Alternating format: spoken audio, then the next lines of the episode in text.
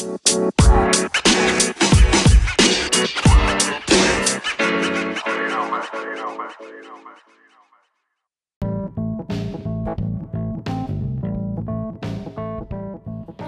aí, tudo bem? Mais uma vez aqui para essa série nossa de podcasts. De podcasts é ótimo, né? De podcasts. Então, sete questões sobre o B2B que eu creio que você precise saber, tá certo? E essa série de podcasts voltada e orientada ao mercado B2B tem como objetivo produzir conhecimento, compartilhar técnicas através de podcasts em um período de três meses para apoiar as vendas de forma muito mais efetiva, de forma muito melhor. Eu sou o Claudio Zanutin e tenho certeza que este conteúdo vai lhe ajudar de alguma forma. Então, ouça até o final.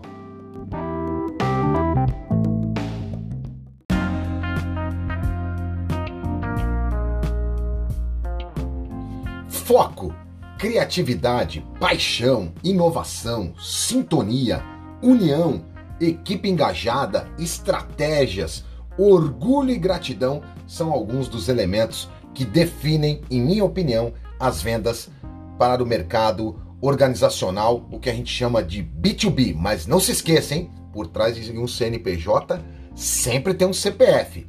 Nos podcasts anteriores, a gente aprendeu que geralmente os trâmites comerciais envolvem mais complexidade no B2B em comparação ao que a gente enfrenta de dificuldade ou de complexidade no B2C, no business to consumer, na venda direta ao consumidor.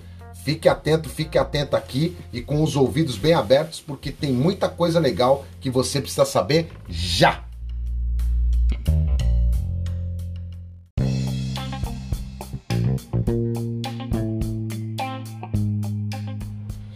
Como vendedor, como vendedora, quase sempre você estará tentando fechar negócio com compradores que são treinados, experientes e aptos para negociar, obtendo o máximo de sua empresa e oferecendo o mínimo delas. Então ele sempre vai exigir um monte de coisas porque eles são treinados. Os compradores que não aceitarão menos do que o melhor produto, serviço, desconto, prazo de entrega, enfim, benefícios e sempre vão querer lutar, discutir pelo melhor preço. À vista disso, como que a gente pode estar preparado, como que nós podemos estar preparadas diante de um mercado tão crescente, exigente e muito competitivo? Além de tudo isso, agora a gente enfrenta grandes desafios, mas também estamos diante de uma de uma crise pré-anunciada após toda essa passagem pelo Covid-19 que a gente está vivendo. Então, a gente nunca teve um anúncio pré-estabelecido, o que de um lado é esquisito, preocupante, desafiador, por outro lado, é importante a gente observar porque a gente consegue se preparar melhor, planejar melhor. Eu pretendo, com todo este conteúdo, trazer novas visões e provocações para sua melhoria como vendedor, como vendedora. Inclusive, se você ainda não ouviu os outros podcasts, é só entrar lá no Spotify ou no seu no seu ouvidor padrão de podcasts, né, e procurar por Cláudio Zanutin para que você fique por dentro, principalmente agora desses dois episódios, o primeiro e o segundo, voltados para o mercado B2B. Na empreitada de ampliar né, e de aplicar técnicas e novas abordagens para obter vendas mais assertivas no mercado B2B, uma coisa importante é ter um mindset correto e uma equipe de vendas brilhante, além de capacitada, porque isso aí é primordial para superar os, os obstáculos e os desafios que virão pela frente. Tem uma, uma série minha falando diretamente sobre mindset, mind, mindset fixo e mindset de aprendizagem no canal do YouTube. Então você pode ir até lá, Claudio Zanutin no canal do YouTube, e aí também assistir aquela playlist diretamente ligada a mindset. Bom, só preciso recapitular com você aqui, tá ouvindo agora, o que é mesmo B2B, né? Como a gente viu no, no conteúdo anterior, no podcast anterior, é, B2B é uma abreviação de business to business, ou seja, de empresa para empresa. E os trâmites de vendas né, B2B se diferenciam das vendas B2C, que é o Business to Consumer, porque não tem é, o acesso ou a conversa direta com o consumidor final. Normalmente isso é feito em estratégias de varejo, em estratégias de distribuição para o varejo, enfim. Tá certo? Então isso é importante a gente deixar claro. E outra coisa que eu quero perguntar é o seguinte: como que a gente pode transformar um segmento no universo B2B, né? Para adentrar e explicar o mercado de vendas B2B em seu segmento, primeiro você precisa estudar e ter alguns pontos muito bem definidos. Por exemplo, você tem que saber o segmento e como seus produtos se encaixam nesse segmento, seu produto, seu serviço. Outro, precisa saber o perfil de cliente ideal. Precisa fazer um trabalho para entender que existe um comprador, um decisor, um influenciador e um usuário. Os canais que o seu cliente vai te encontrar ou se ele for te procurar, como é que ele te encontra. E a abordagem mais assertiva que transformará os seus prospects em clientes fidelizados, tendo um bom funil, sabendo fazer uma curva ABC, enfim, tudo que a gente vai conversar ainda em outros podcasts. A intenção, agora, nesse primeiro momento, não é abraçar o mundo, encontrar o mercado público-alvo que o seu produto ou seu serviço atende bem e, importante, busque focar naquilo que você definiu como recorte para o teu público. Quem faz tudo o tempo todo para todo mundo não faz nada. Enfim, quais são aí as vantagens né, desse mercado B2B ou a vantagem do B2B? A vantagem principal, na minha opinião, está diretamente ligada ao ticket médio. O que é o ticket médio? É o indicador de performance de vendas que pode ser calculado e que leva em conta o número de clientes e qual é o valor médio de suas compras em determinado período.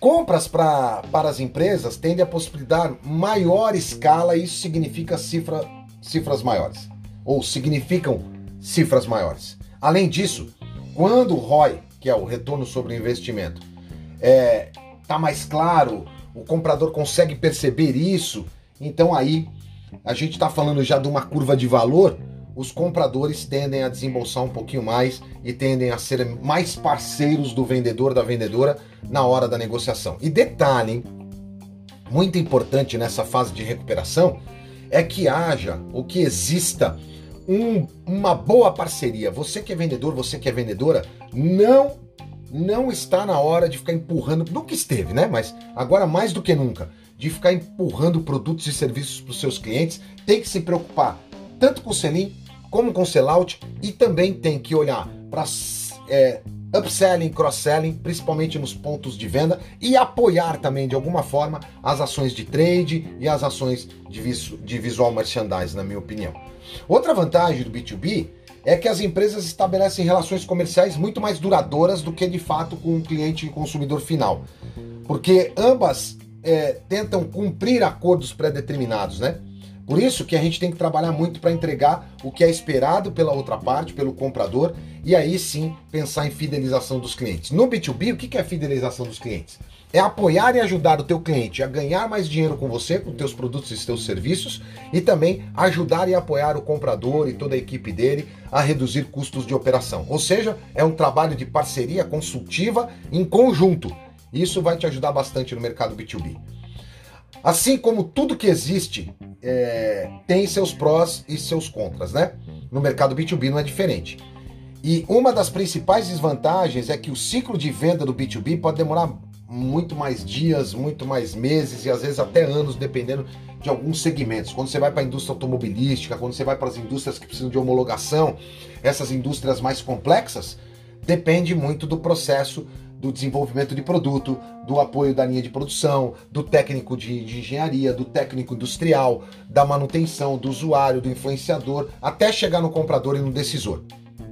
Então, o vendedor do mercado B2B, a vendedora do mercado B2B, também tem que saber navegar muito bem neste ambiente ou nos vários ambientes. Além disso, talvez a, a, a, sua equipe se depare com processos que dependerão de várias aprovações, né?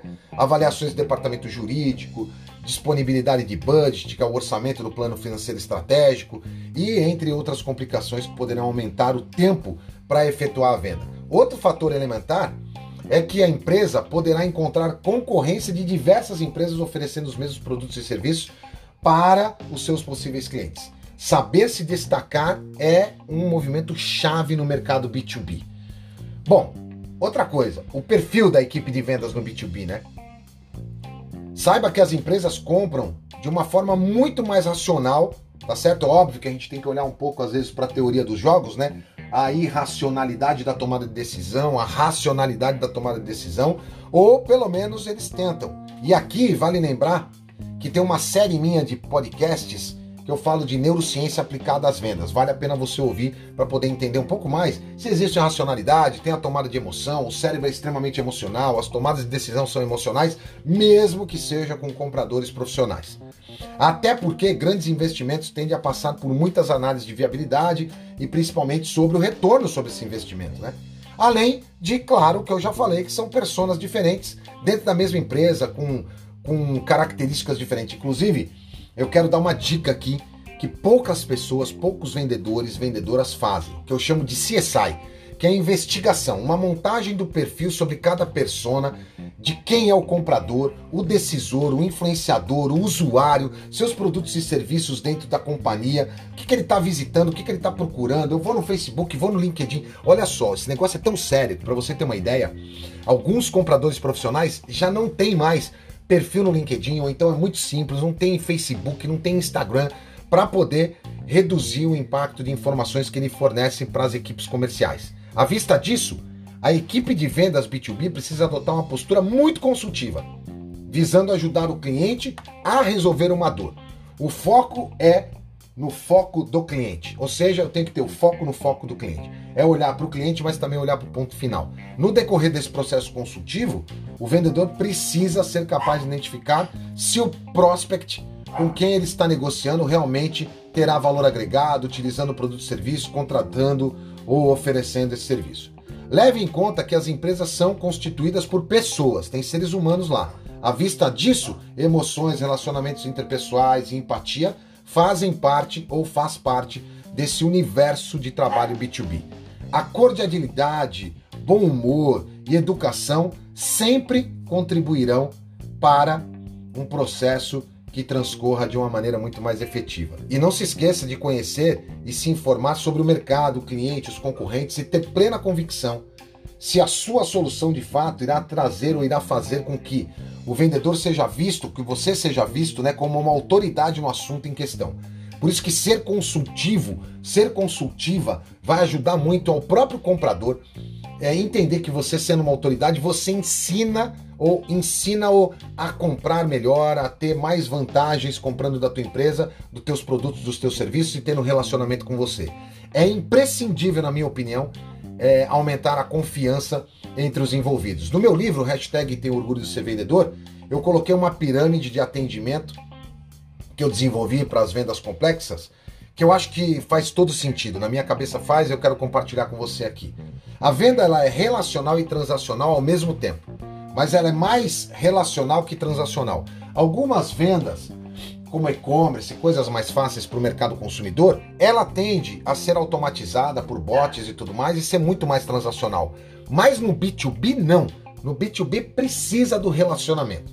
Então eu escrevi nessa pirâmide o seguinte raciocínio, vê se você consegue imaginar essa cena aí. Proximidade gera intimidade, essa intimidade mantém e melhora os relacionamentos, que por sua vez aumenta a confiança, que automaticamente maximiza os resultados e as negociações em vendas. Consegue perceber? É uma pirâmide crescente. Mas o inverso aqui também é verdadeiro, principalmente se começar a abalar a área da confiança.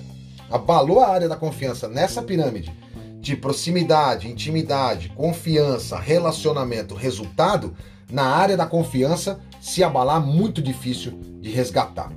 Outra coisa importante é o seguinte: quais são as etapas de vendas no B2B, né? Esta resposta vai depender muito de três fatores que eu considero essenciais: do seu negócio, do seu segmento de atuação e do nível de maturidade do seu processo, entre outros processos. Fora isso, é importante identificar alguns dos principais termos que podem ser aplicados no processo de vendas B2B.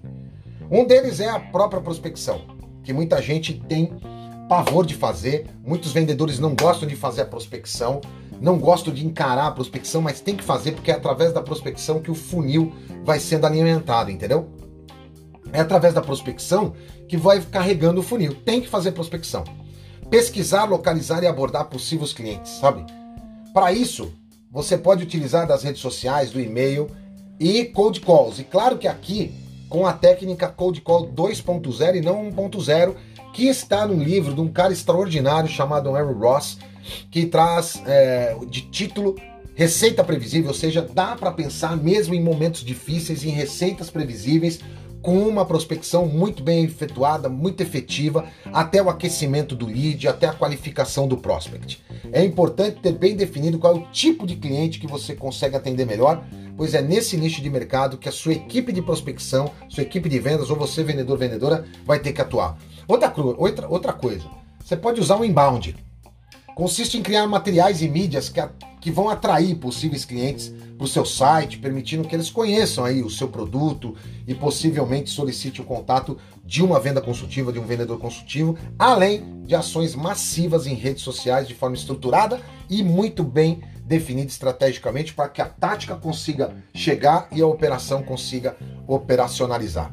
Tá certo? Estratégias de inbound marketing elas não resolvem o problema, mas elas fomentam significativamente de forma estratégica a alimentação do funil para que o vendedor e a vendedora seja cada vez mais consultivo depois que o prospect é alcançado. Outra coisa importante que eu entendo que é o diagnóstico.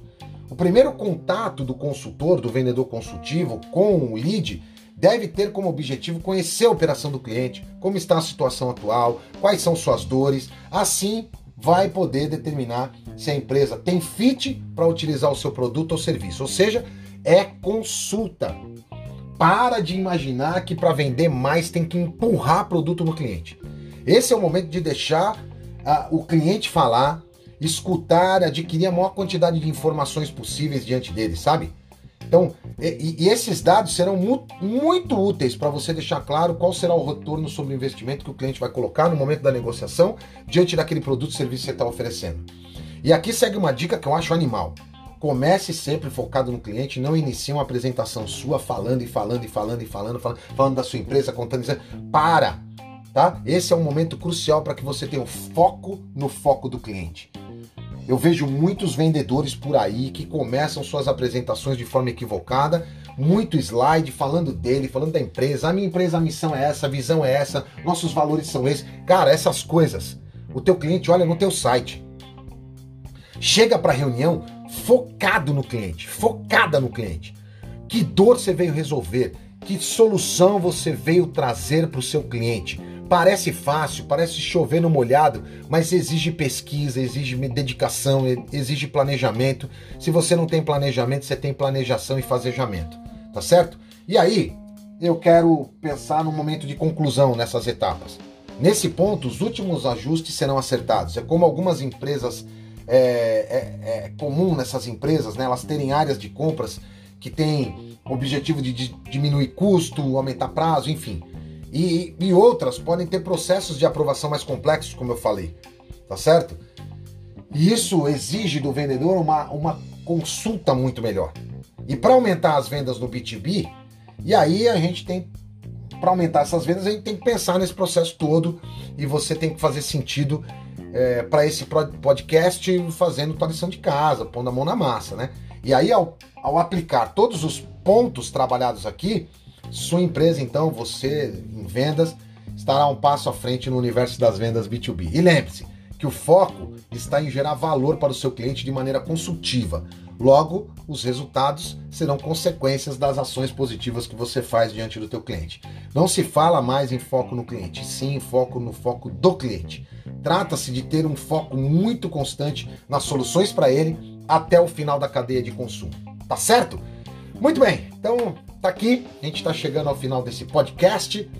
Mas se você ainda tem dúvidas de como se tornar um vendedor de alto impacto no mercado B2B, pode acessar também www.claudizanutim.com.br e ter acesso a diversos conteúdos. E por favor, ajude aí, compartilhe com as pessoas este conhecimento, divulgue assim e me ajude a impactar um maior número máximo de vendedores e vendedoras que estão por esse nosso Brasilzão afora, por esse mundo afora.